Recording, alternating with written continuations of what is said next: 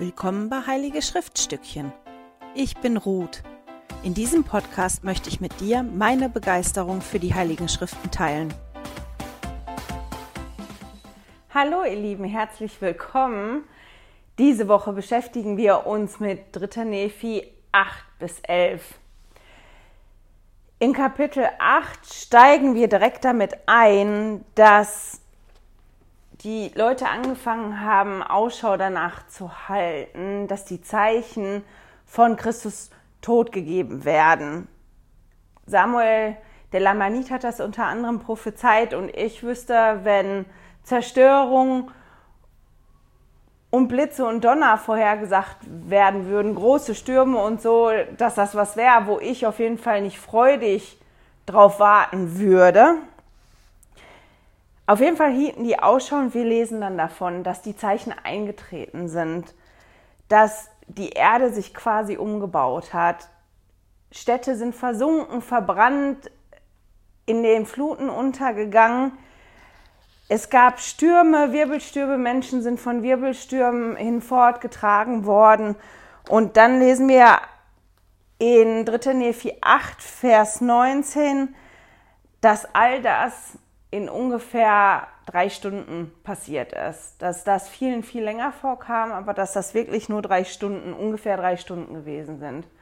Ich weiß nicht, ob ihr mal hingehen wollt und euch mal so einen Timer setzen wollt in drei Stunden und dann mal guckt, wie lange oder wie kurz euch das vorkommt.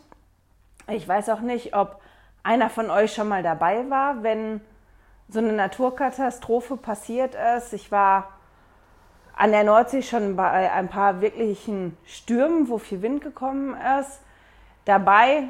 Ich habe als Kind auch mal ein leichtes Erdbeben erlebt, aber ich war nie zum Glück anwesend, wenn wirklich eine Naturkatastrophe richtig über das Land gefegt ist. Weder bei einer großen Überschwemmung noch bei einem starken Erdbeben.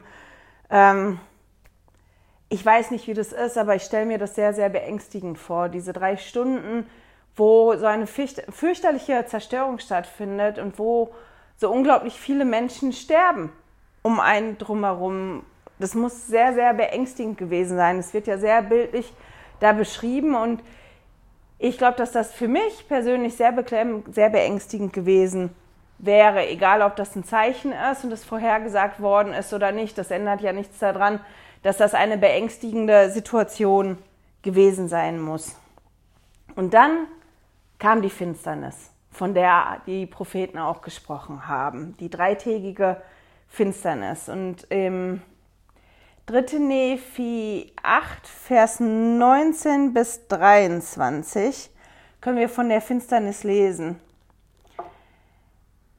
Da steht drin, dass die Finsternis dicht war, also ab Vers 20. Und es begab sich, es lag eine dichte Finsternis auf dem ganzen Antlitz des Landes so sehr, dass dessen Bewohner, die nicht gefallen waren, die Schwaden der Finsternis fühlen konnten. Und wegen der Finsternis konnte es kein Licht geben, weder Kerze noch Fackel. Und die, da steht dann beschrieben, dass sie auch mit gutem Holz, mit nichts konnten die Licht machen. Das hat nicht funktioniert. Und ich weiß nicht, ob ihr schon mal irgendwo gewesen seid, wo es sehr, sehr dunkel gewesen ist. Wenn man nicht irgendwie in den Bergen wandern geht oder ein Naturfreak ist, irgendwo weit weg von da, wo Städte sind, hat man das meistens nicht. Weil wir ja immer irgendwo Licht haben. Es gibt ja eine relativ hohe äh, Lichtverschmutzung. Und selbst wenn es ganz dunkel ist, wir haben das gehabt auf Pellworm dieses Jahr, dass wenn es abends dunkel war, das ganz, ganz dunkel war und wir gucken mussten, wo wir hinlaufen, streckenweise, aber wir trotzdem den Mond und die Sterne gehabt haben. Wir durch die Dunkelheit das total toll sehen konnten. Aber selbst das war ja nicht da. Die haben eine Dunkelheit gehabt, die so dicht war, dass sie das fühlen konnten. Da steht ja, die Bewohner konnten die Schwaden der Dunkelheit oder der Finsternis fühlen. Also wenn das nicht nur dunkel ist, sondern das noch fühlend ist, als ich das gelesen habe und darüber nachgedacht habe, habe ich direkt wie ein ganz beklemmendes Gefühl gehabt. Also es waren wirklich keine guten drei Tage und ihr wisst ja, wie das mit der Zeit ist. Manchmal vergeht die Zeit ganz, ganz schnell. Drei Stunden oder drei Tage können ganz schnell um sein und manchmal zieht sich die Zeit wie Kaugummi und dann kommen einem drei Stunden oder drei Tage nicht kurz, sondern sehr lang vor. Und bei dem, was die da erlebt haben, und denke ich, dass das sich sehr lang angefühlt hat, weil da sind viele gestorben. Man konnte sich nicht mehr darauf verlassen, wie das vorher gewesen ist, weil ja die ganze Landschaft sich umgemodelt hat. Da waren Risse im Boden, man musste aufpassen. Also das war eine sehr intensive Situation, sehr intensive drei Tage. Und dann steht ab Kapitel 9, dass sie eine Stimme gehört haben. Und das möchte ich mal lesen. In 3. Nephi 9, die Verse 1 und 2. Und es begab sich, alle Bewohner der Erde überall auf dem Antlitz dieses Landes vernahmen eine Stimme, die rief, Wehe, wehe, wehe, weh diesem Volk, wehe den Bewohnern der ganzen Erde, wenn sie nicht umkehren. Denn der Teufel lacht und seine Engel freuen sich wegen der Getöteten unter den anmutigen Söhnen und Töchtern meines Volkes. Und es ist wegen ihres Übeltuns und ihrer Groll, dass sie gefallen sind. Ich mag das ja, wenn da so bildliche Beschreibungen sind. Und das ist natürlich auch ja, eine sehr bildliche Beschreibung. Weh euch, wenn ihr nicht umkehrt, weil der Teufel lacht, der lacht über euch, der lacht darüber, dass so viele gestorben sind, der lacht darüber, dass ihr jetzt in der Situation seid. Und ich finde, man kann da ganz schön sehen, was der Lohn ist, wenn man Satan folgt. Nämlich, dass der über einen lacht, der ist nicht da und hebt uns auf, oh du Armer, du sitzt da jetzt und das war ganz schlimm, sondern dass da steht halt wirklich, dass der Teufel lacht und seine Engel sich freuen. Und ich habe im, boah, ich weiß jetzt gerade gar nicht mehr, ob das Zitat aus dem Institut oder aus dem Seminarleitfaden ist, ein tolles Zitat gefunden von Elder Robert D. Hales, der darüber gesprochen hat, ähm, wie der Teufel sich verhält, wenn wir sündigen. Er hat gesagt, Adam fiel, damit Menschen sein können und Menschen sind, damit sie Freude haben können. Manchmal vergessen wir, dass der himmlische Vater sich wünscht, dass wir alle diese Freude haben. Von dieser Freude kann uns nur eines abhalten, wenn wir nämlich der Versuchung und der Sünde nachgeben. Und nachgeben ist genau das, was der Satan von uns möchte. Ich habe einmal Präsident Spencer W. Kimball in einem weit entferntes Land begleitet. Wir wurden zu verschiedenen Sehenswürdigkeiten in der Gegend geführt, unter anderem auch zu unterirdischen Katakomben in denen Menschen begraben waren, die von christlichen Eiferern verfolgt worden waren. Als wir die dunklen, schmalen Stufen wieder heraufkamen, sagte Präsident Kimball etwas, was ich nie vergessen werde. Er zog an meinem Mantelsaum und sagte, es ist furchtbar, was der Widersacher im Namen des Erretters treibt. Dann sagte er, Robert der Widersacher kann nur dann Freude empfinden, wenn die Menschen sündigen. Ich dachte über diese Worte nach, las darüber in den Heiligen Schriften und begann zu verstehen, was Präsident Kimball gemeint hatte. Unsere Sünden sind es, die den Teufel lachen lassen.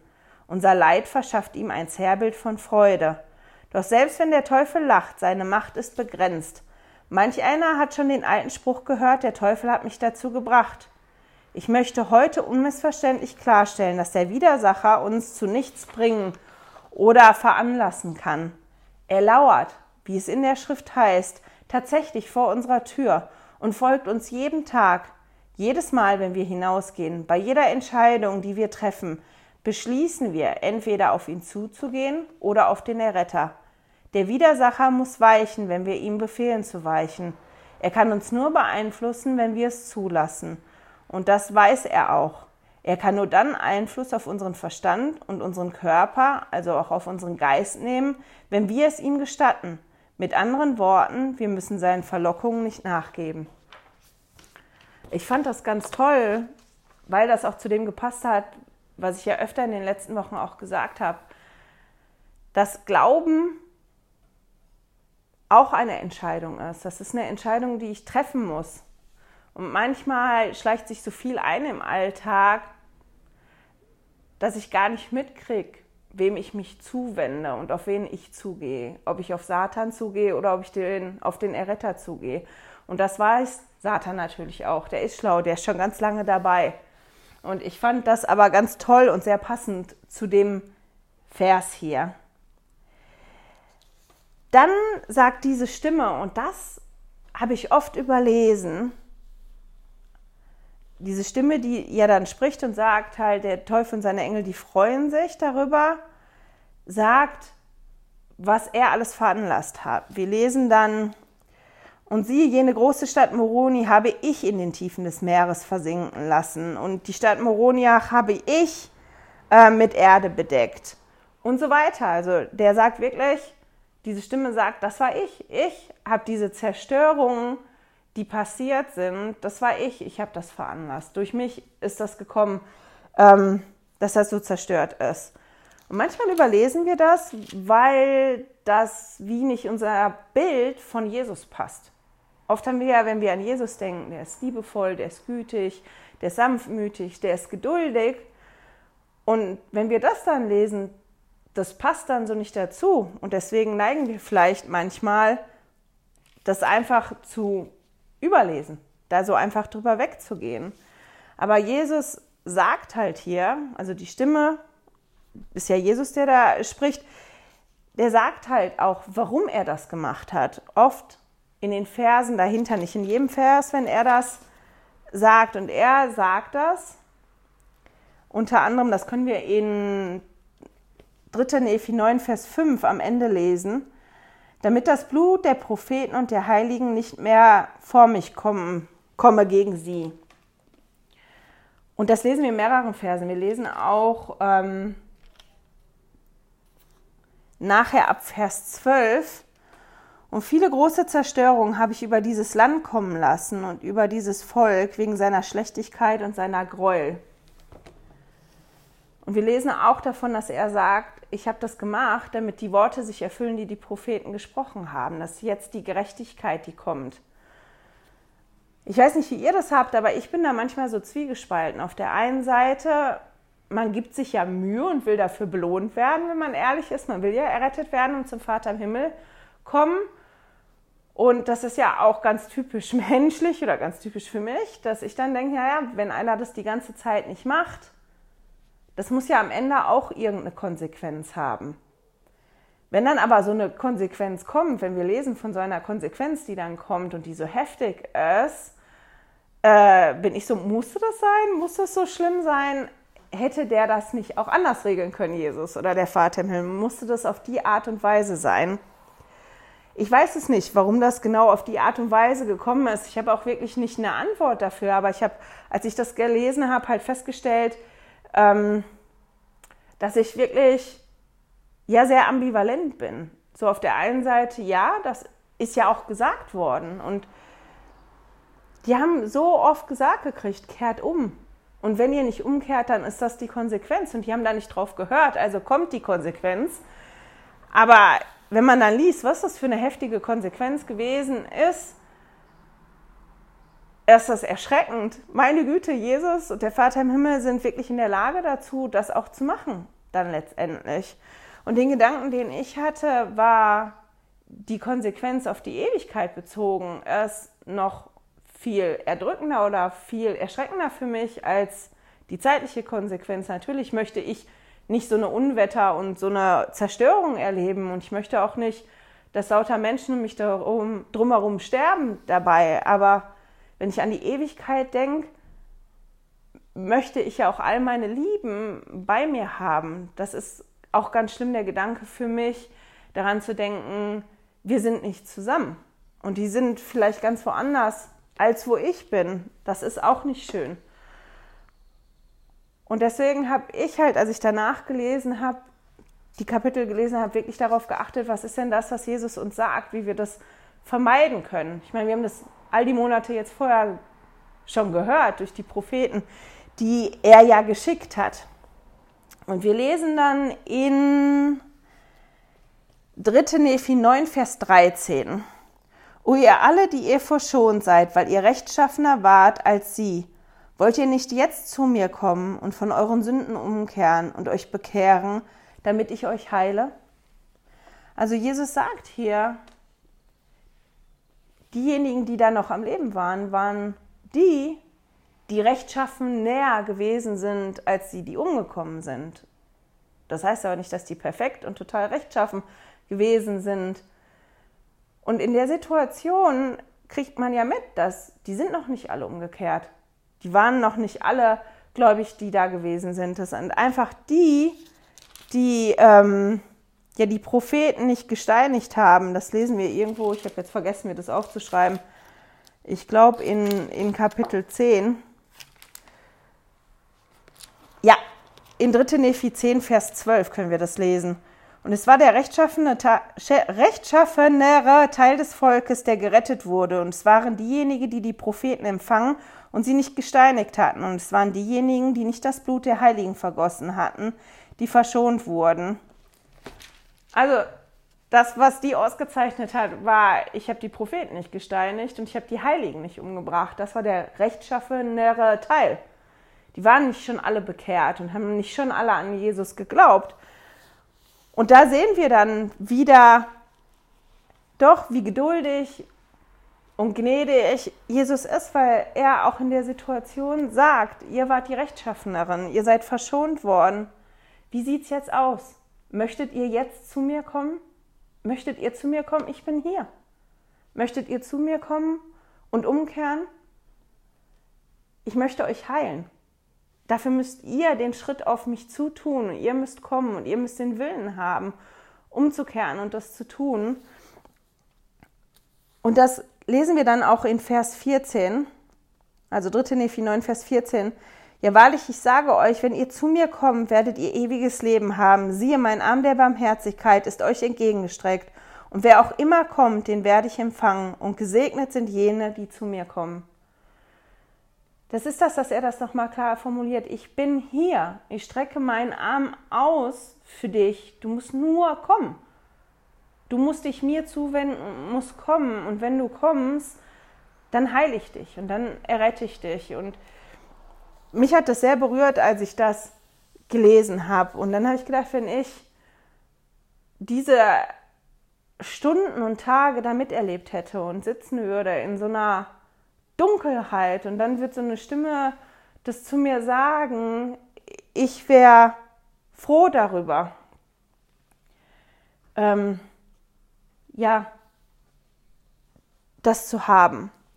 Ganz süß finde ich dann noch, da musste ich drüber schmunzeln, dass Jesus sich danach quasi wie vorstellt. Im Kapitel 9 lesen wir ab Vers 15, stellt sich Jesus vor. Er sagt, wer er ist, was er gemacht hat und was er noch vorhat. Ich mag mal einen Teil davon vorlesen. Sieh, ich bin Jesus Christus, der Sohn Gottes. Ich habe die Himmel und die Erde und alles, was darin ist, erschaffen. Ich war von Anfang an beim Vater. Ich bin im Vater und der Vater ist in mir. Und in mir hat der Vater seinen Namen verherrlicht. Ich bin zu den meinen gekommen und die meinen haben mich nicht empfangen. Und die Schriften über mein Kommen sind erfüllt. Und all jene, die mich empfangen habe, denen habe ich es gegeben, Söhne und Töchter zu werden. Und so werde ich es auch all jenen, die an meinen Namen glauben werden. Denn siehe, durch mich kommt die Erlösung und in mir ist das Gesetz des Mose erfüllt. Ich bin das Licht der Welt und das Leben der Welt. Ich bin Alpha und Omega, der Anfang und das Ende. Und danach erklärt er das, dass er keine Blutopfer mehr annimmt, sondern dass er als Opfer ein reuiges Herz und einen zerknirschten Geist haben möchte. Dazu habe ich auch ein tolles Zitat, das lese ich nicht vor, weil ich könnte die ganze Zeit nur füllen mit tollen Zitaten. Die habe ich aber auf den Zitatenzetteln. Das kommt in Zusatzmaterial vom Newsletter. Aber ich fand das so toll, dass er der wirklich gesagt hat, ich bin Jesus Christus, ich bin der Schöpfer von der Erde, auf der ihr seid, von allem, was da drauf ist. Und ich bin gekommen zu dem meinen, die wollten mich nicht. Aber alle, die mich empfangen, alle, die sich mir zukehren, die offen sind für mich, die heile ich, die, die errette ich. Und ich bin auch bereit, alle, die kommen werden, denen das Gleiche ähm, ja zu geben. Und jetzt stellt euch mal vor in der Situation, wo das so dunkel war, so eine, eine dunkle, wo die Menschen eine Dunkelheit erlebt haben, eine Finsternis erlebt haben, die so dicht war und die fühlbar war. wie das dann gewesen sein muss vom Bild her, wenn dann jemand sagt, ich bin das Licht und das Leben der Welt. Weil die hatten ganz lange kein Licht. Und da ist alles drunter und drüber gegangen. Da ist ganz viel Leben ja weggegangen, da sind ganz viele gestorben. Das Leben da hat sich verändert und der stellt sich dahin und sagt, ich bin das Licht und das Leben der Welt. Durch mich bekommt ihr das. Ich glaube, dass das schon sehr, sehr, sehr eindrücklich gewesen ist. In Kapitel 10 sagt er dann auch, diese Stimme sagt den dann auch, es ist dann Stille, die Stimme kommt nochmal und er spricht zu denen über die Sammlung und sagt, wie oft wollte ich euch sammeln? Wie eine Henne ihre Küken unter den Flügeln sammelt, aber ihr wolltet nicht gesammelt werden. Und er spricht aber auch darüber, dann in Vers 6, dass er das noch tun wird. Wie oft werde ich euch sammeln? Und da sehen wir das, dass der Lohn vom Vater im Himmel und von Jesus nämlich eben nicht ist, dass die über uns lachen, weil wir was falsch gemacht haben, sondern dass die bereit sind, auch wenn ich vorher ganz viel falsch gemacht habe und der Satan vielleicht über mich gelacht hat und Freude daran hatte, dass, dass ich so viele Fehler mache, dass ich so viel falsch habe, dass das aber nicht der Lohn ist vom Vater im Himmel und von Jesus, sondern der Lohn da ist, ist, wenn du dich dann mir zuwendest und zu mir kommst, ich heile dich. Und ich werde dich sammeln, wenn du bereit bist, wenn ihr bereit seid, ich werde euch sammeln und ich werde euch beschützen, wenn ihr zu mir kommt. Das ist der Lohn, von, von dem er da spricht. Und ich finde, das ist sehr, sehr eindrücklich. Wir lesen dann noch, dass die, die Erde sich wieder zusammenfügt. In 3. Nephi 10, Vers 10. Und dass sich als, als dieses aufgehört hat zu rumoren auf der Erde, dass sich das Trauern in Freude wandelte und ihr Wehklagen in Preis und Danksagung. Ich habe ein Bildband, den ich ganz toll finde. Der heißt, das heißt Another Testament, ist von Mark Marby, das ist ein Fotograf, der Fotos gemacht hat von Situationen, wie er sich das vorstellt in Dritte Nephi. Es gibt noch ein anderes, was sich beschäftigt mit dem Neuen Testament, mit dem Leben von Jesus Christus. Ich werde heute und die nächsten, ich glaube, ein, zwei Wochen zwischendrin Fotos zeigen. Ich werde ähm, den Namen von den Bildbänden in den Newsletter packen ich habe letztes Jahr, letztes oder vorletztes Jahr nochmal probiert, die zu bestellen als Geschenk für einen anderen. Ich habe die nicht bekommen, aber man kann Bilder von ihm einzeln bestellen. Und zu dem Vers, den ich gerade vorgelesen habe oder von dem ich erzählt habe, zu 3. Nephi 10, Vers 10, hat er unter anderem dieses Bild. Ich hoffe, das kann man sehen. Ich halte es gut in, der, in die Kamera.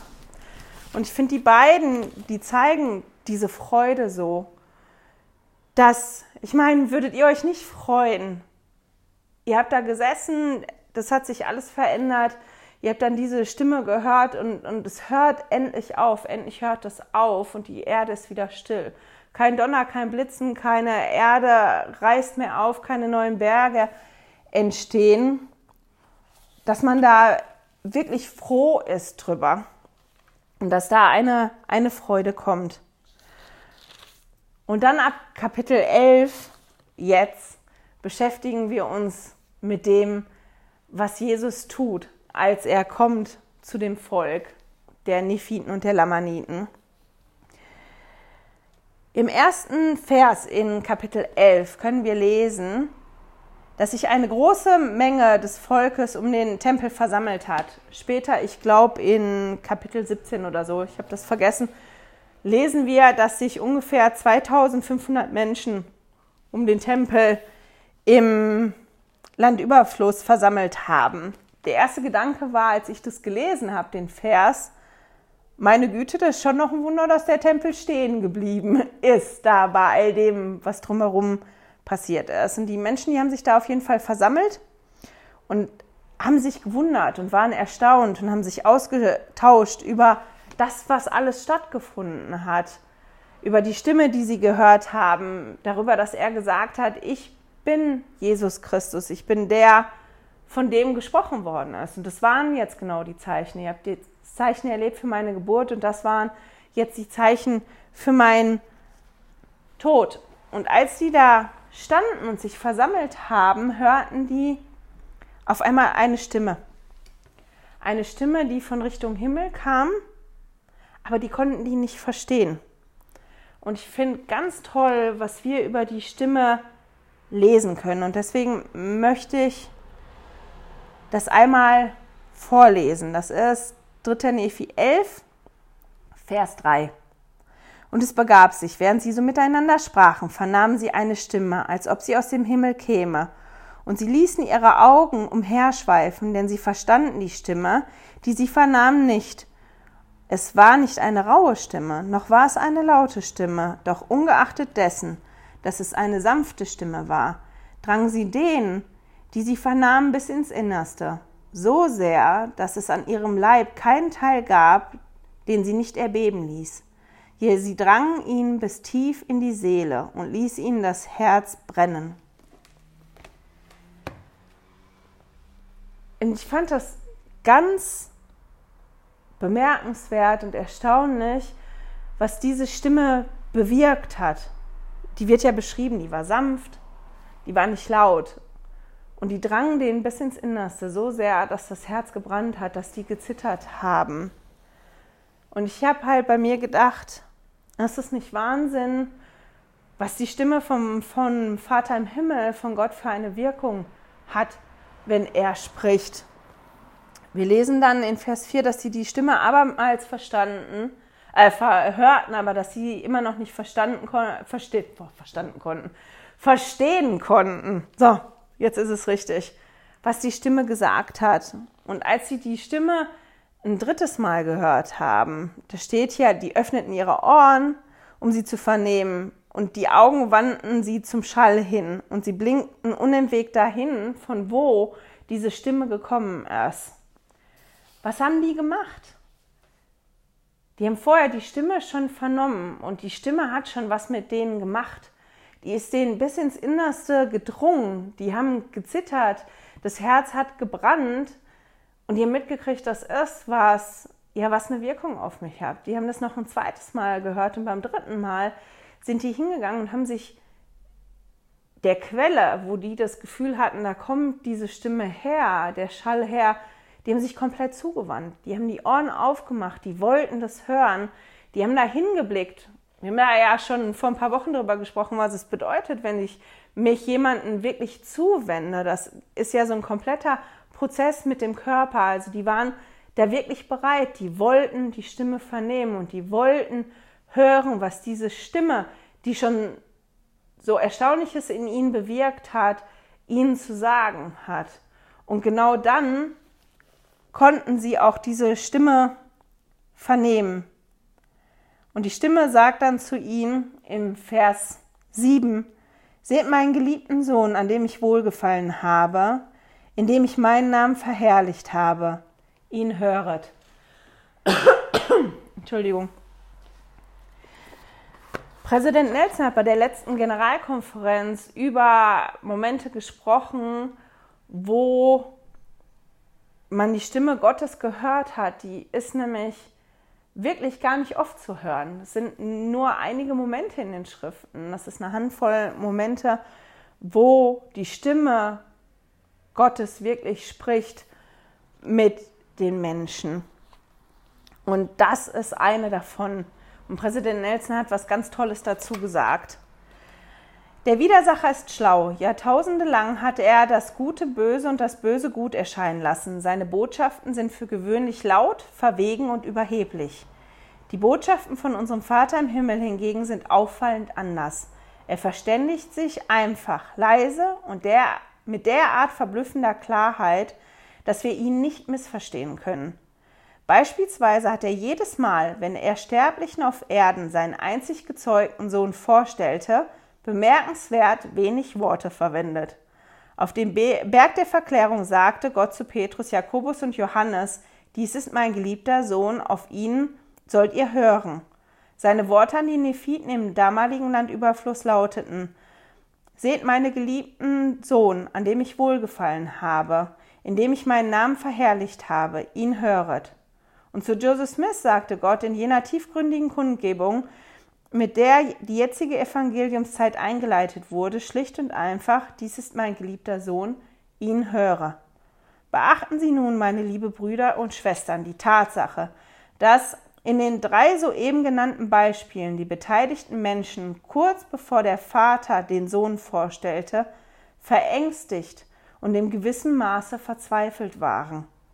Die Apostel hatten Angst, als sie Jesus Christus auf dem Berg der Verklärung von einer Wolke umhüllt sahen.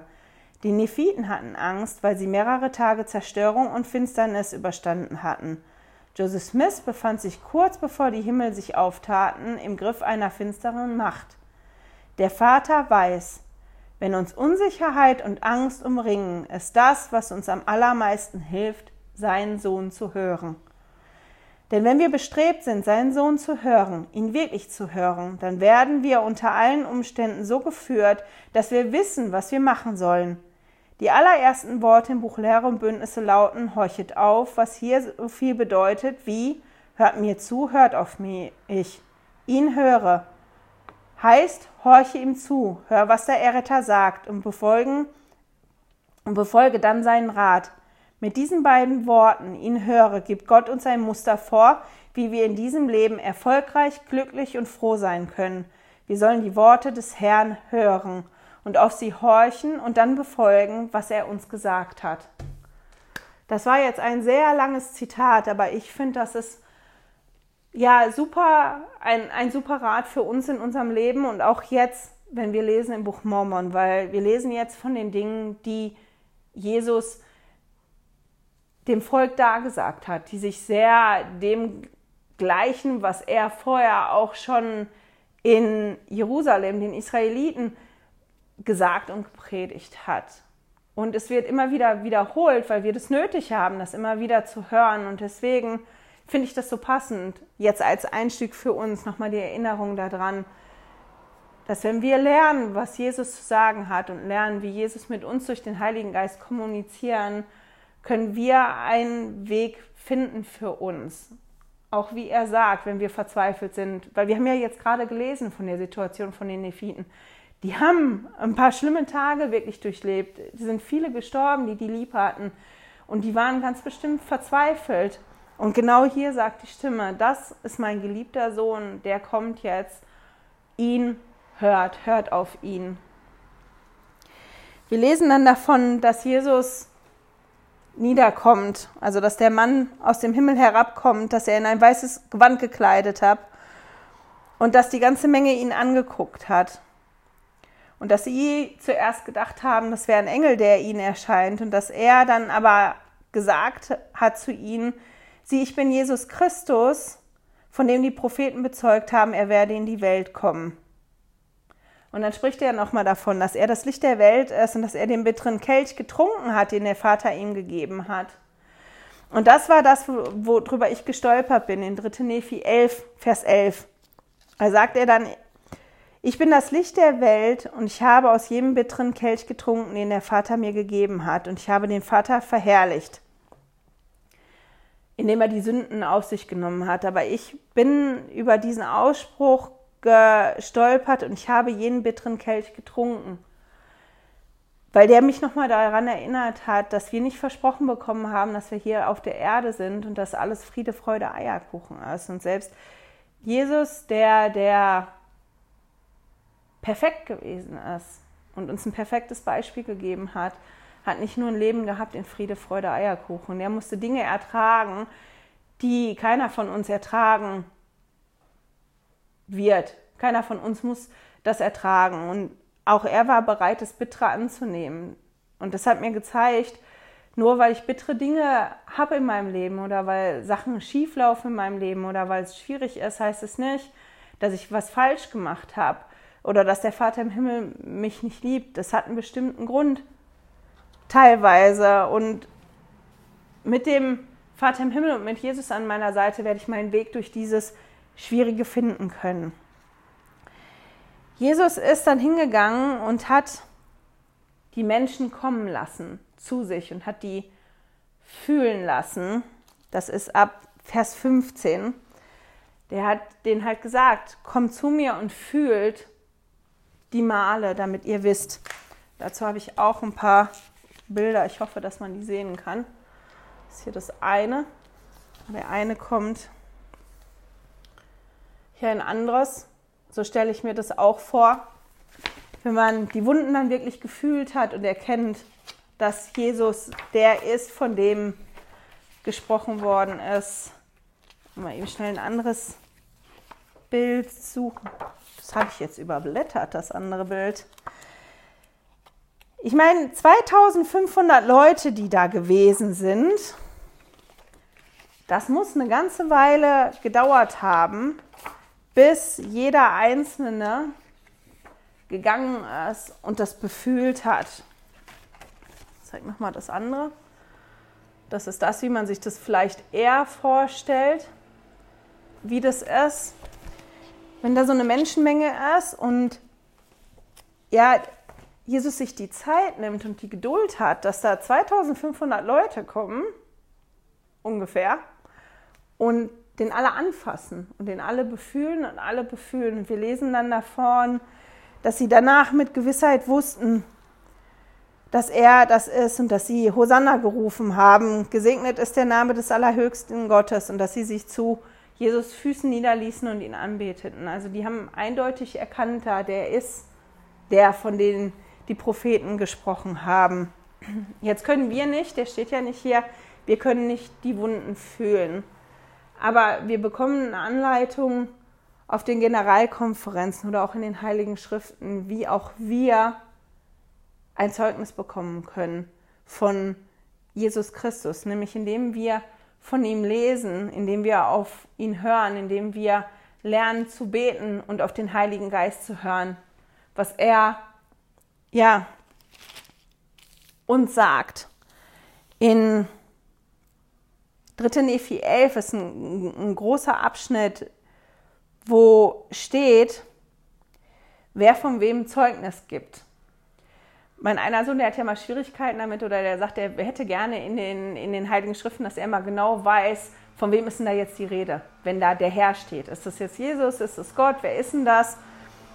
Und ich lese das jetzt nicht vor, weil die Zeit ist schon fortgeschritten.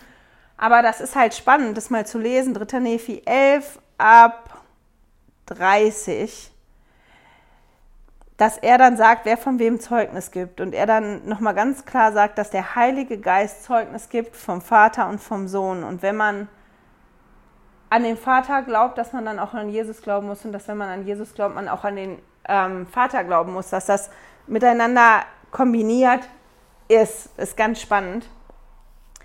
Das, was mir aber noch aufgefallen ist, ist, dass Jesus dann spricht von seiner Lehre dass das seine Lehre ist und er spricht auch darüber, was nicht seine Lehre ist. Er lässt nämlich Nephi vortreten und gibt Nephi Vollmacht zu taufen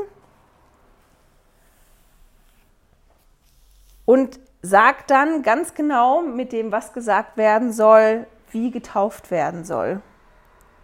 Und sagt dann, auf diese Weise soll getauft werden und es soll darüber keinen Streit mehr geben, wie es das vorher gegeben wird und auch über andere Punkte meiner Lehre nicht.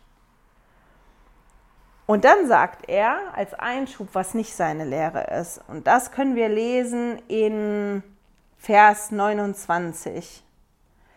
Denn wahrlich, wahrlich, ich sage euch, wer den Geist des Streites hat, ist nicht von mir, sondern ist vom Teufel, der der Vater des Streites ist. Und er stachelt den Menschen das Herz auf, im Zorn miteinander zu streiten. Und dann in 30, Sieh, es ist nicht meine Lehre, den Menschen das Herz mit Zorn gegeneinander aufzustacheln, sondern es ist meine Lehre, dass er derartiges hinweggetan werden soll. Und er fängt dann an zu sprechen darüber, was seine Lehre ist, schon vorher und auch danach. Und wenn ich das jetzt zusammenfasse, dann ist das, an ihn zu glauben, an seinen Namen zu glauben, umzukehren, sich taufen zu lassen, und er beschreibt ja vorher ganz genau, wie diese Taufe aussehen soll. Und dann jetzt muss ich mal gucken, genau sich taufen zu lassen, dass das so die Grundprinzipien sind der Taufe und dass Umkehr halt immer dazugehört. Da haben wir ja auch schon drüber gesprochen, dass Umkehr nicht eine einmalige Sache ist, das habe ich jetzt gemacht und fertig ist es, sondern dass das was ist, was uns ja die ganze Zeit begleitet und dass das ein Geschenk ist und ein Segen ist, dass wir die Möglichkeit haben, immer wieder umzukehren und immer wieder zum Vater im Himmel zu kommen. Und dann steht noch auch nach seiner Lehre, dass ja alle, die sich an seine Lehre halten, errettet werden und ähm, das Reich Gottes ererben werden. Und er schreibt auch, was mit denen passiert, die sich nicht an seine Lehre halten. Und das lesen wir in Vers 34, 3. Nephi 11, Vers 34. Und wer nicht an mich glaubt und wer sich nicht taufen lässt, wird verdammt werden. Also er ist da relativ klar. Und was, was ich ganz, ganz eindrücklich fand auch, war dann im Vers 40, kurz vor Ende dieses Kapitels. Und da, oder ich fange mal lieber an in Vers 39. Also 3. Nephi 11, Vers 39 und 40. Wahrlich, wahrlich, ich sage euch, dies ist meine Lehre, und wer darauf baut, der baut auf meinen Felsen, und die Pforten der Hölle werden ihn nicht überwältigen.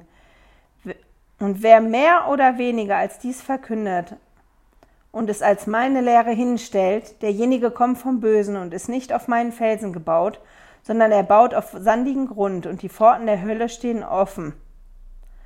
So jemand zu empfangen, wenn die Fluten kommen und die Winde an ihn zu stoßen.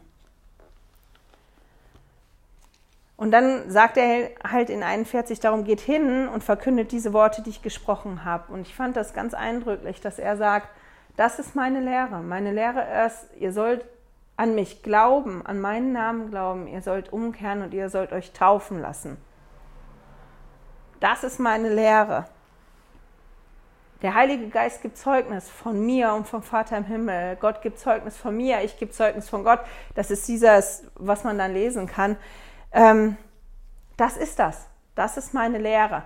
Wir werden in den nächsten Kapiteln lesen, dass er das noch genauer erklärt. Aber wenn man das ganz, ganz runterbricht, sind das die Punkte 1, 2, 3. Und ihr sollt nicht hingehen und da irgendwas wegnehmen oder dazu packen, weil euch das nicht gefällt, wie das ist. Das ist das. Und wenn ihr euch daran haltet und guckt, wie das ist, das ist es. Dann gibt es auch keinen Streit darüber. Ich bin jetzt gespannt. Die nächsten Kapitel werden spannend werden, weil er, wie gesagt, predigt und die, die Nephiten unterrichtet und die dann losschickt und das sehr nah am Neuen Testament ist. Viele Dinge wiederholen sich da. Also die, die das Neue Testament schon gelesen haben, bei Komm, folge mir nach und darüber gesprochen haben, die werden viele Dinge wiedererkennen. Und ich finde das ganz spannend. Ich bin unglaublich dankbar für den Vater im Himmel und für Jesus Christus. Und ich bin dankbar für die Heiligen Schriften, dass ich die an der Hand habe und dass ich da lesen kann vom Vater im Himmel und von Jesus und dass mir ja, das wie eine Richtschnur ist, die mir hilft, ja, mich immer wieder zu erinnern das ist zwar immer wieder eine Wiederholung und ich habe auch so manches Mal zu meinem Mann gesagt in Vorbereitung auf dieses Video, meine Güte, ich weiß gar nicht, was ich sagen soll, weil ich habe das Gefühl, ich habe das schon fünfmal gesagt, mindestens. Und ich werde es wahrscheinlich auch noch mindestens fünfmal sagen, weil die Dinge sich wiederholen. Aber ich kriege an mir selber mit, wie wichtig das für mich ist, die Wiederholung, weil ich immer an einem anderen Punkt bin in meinem Leben, wo ich andere Dinge aus der Wiederholung brauche und dass ich das brauche, dass ich erinnert werde, um mich neu zu fokussieren, um mich komplett dem Vater im Himmel und Jesus zuzuwenden und dann den Weg zu gehen. Und wie Präsident Nelson gesagt hat, ähm, ja, auf ihn zu hören, ihn höre. Und dass, wenn wir lernen, wirklich auf ihn zu hören, dass wir dann geführt werden und dass wir dann erkennen können, was wir machen sollen, damit wir den richtigen Weg gehen. Und davon gebe ich euch mein Zeugnis, dass ich weiß, dass das wahr ist. Und mit den Gedanken schicke ich euch in die Woche. Ich hoffe, wir hören und sehen uns nächstes Mal wieder. Schön, dass du heute dabei warst. Danke fürs Zuhören. Diese Audioaufnahme wurde aus einem Video auf meinem YouTube-Kanal entnommen. Du findest dieses Video unter Heilige Schriftstückchen auf YouTube. Melde dich für mein Newsletter auf heiligeschriftstückchen.ch an und erhalte meinen Studierzettel zu jeder Episode. Immer noch nicht genug? Dann folge mir auf Instagram unter Heilige Schriftstückchen. Hier mit UE statt mit Ü.